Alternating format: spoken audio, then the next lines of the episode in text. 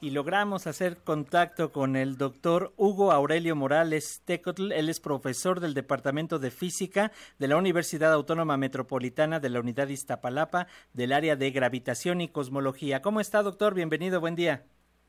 Buen día, muchas gracias. Buenos días a su auditorio también. Muchísimas gracias, doctor. Pues, ¿cuál es la trascendencia del telescopio espacial James Webb de la NASA para el estudio científico del universo? Hemos estado hablando de estas imágenes que han dado la vuelta al mundo y que sin duda nos sorprenden. ¿Qué nos dice?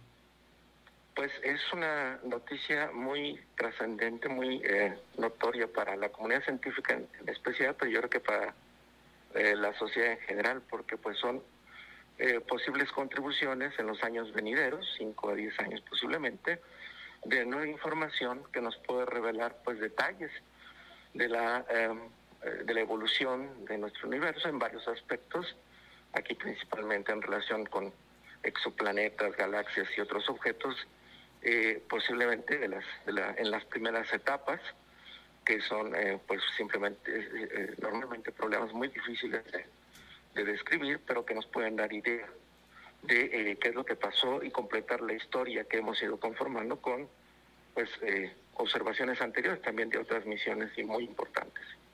Y doctor, hemos visto estas imágenes, imágenes inéditas. ¿Qué, ¿Qué, lectura científica se le está dando? Y sobre todo, ¿para qué nos van a servir en un futuro inmediato, doctor? Bueno, las primeras eh, imágenes, debo aclarar que yo soy un, un físico matemático, soy un teórico, yo me ocupo eh, de preguntas, de hecho, un poco más atrás, que qué pudo haber pasado antes de la formación de estructuras como las que se están viendo ahorita. Pero para nosotros, la teoría que formulamos, pues eh, eh, eventualmente pueden conectarse con, con donde este momento de la historia del universo, donde empiezan a formar esas estructuras, y en ese sentido estoy más directamente conectado con, con la parte teórica, digamos, qué pasó cerca de la gran explosión, por ejemplo. Bueno, entonces estas imágenes que, que, hemos estado viendo, pues algunas son justamente para eh, ir comparando con, las, con, las, con la información previa y el nivel de, detalle de información y que, que nos está revelando eh, este nuevo telescopio James Webb en comparación con el anterior, por ejemplo, con el Hubble. Y eh, en efecto, pues estructuras que algunas eran esperadas y otras no. Entonces, pues eso es parte de los nuevos elementos que, hemos estado aprendiendo, pero son las primeras, las primeras imágenes. Sí, sin duda es lo, lo primero que se está eh, dando a conocer y bueno, todo lo que viene, que sin duda son pasos acelerados, doctor, y que nos van a traer, como usted bien señala, en la cuestión de la teoría del origen, eh, por dónde vamos y sobre todo eh, qué es lo que nos espera y qué es lo que pudiéramos lograr más allá de estos primeros acercamientos. ¿Usted cómo lo está vislumbrando? Eh, en efecto, pues eh, esto es como un enorme rompecabezas y estos son elementos más, más finos de estas piezas clave que nos pueden ir aportando en, en el futuro cercano a, pues esta, a conformar lo que entendemos como la historia del universo. Hemos recientemente escuchado pues eh, premios Nobel, por ejemplo, nos hemos enterado de estos premios Nobel porque eh, se han obtenido resultados trascendentes como eh, el agujero negro en el, en el, núcleo de nuestra galaxia y que también la detección de ondas gravitacionales. Entonces, esto que estamos observando ahora, por otro lado, complementa en, en, la astrofísica, en el, desarrollo de las teorías que nos ilustran cómo se han creado eh, las, las primeras galaxias, por ejemplo, y cómo se fue constituyendo lo que llamamos la estructura a gran escala de nuestro universo, y esto cómo se conecta pues con todas las, las otras eh, contribuciones de estas grandes misiones.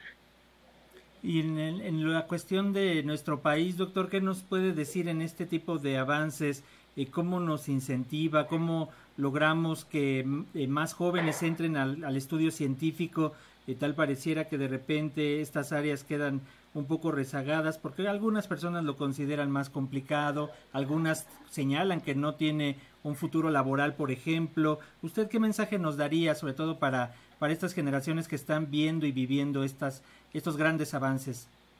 Pues, por supuesto, me gustaría aprovechar esta eh, gran oportunidad, este eh, gran foro, porque en efecto, eh, yo creo que debemos enfatizar eh, eh, todo el desarrollo, por ejemplo, tecnológico al que ha dado lugar pues precisamente todos estos grandes proyectos en lo microscópico como, como en, en, la estructura a gran escala. Ahorita estamos hablando pues de observaciones astronómicas y eso pues ha permitido el desarrollo pues de, de materiales, de sistemas de manejo de datos, ahora que estamos con esta nueva era de la, del machine learning, de la ciencia de datos, porque es la manera en que podemos recopilar. Y esas, eh, las aplicaciones de estas herramientas, pues son innumerables.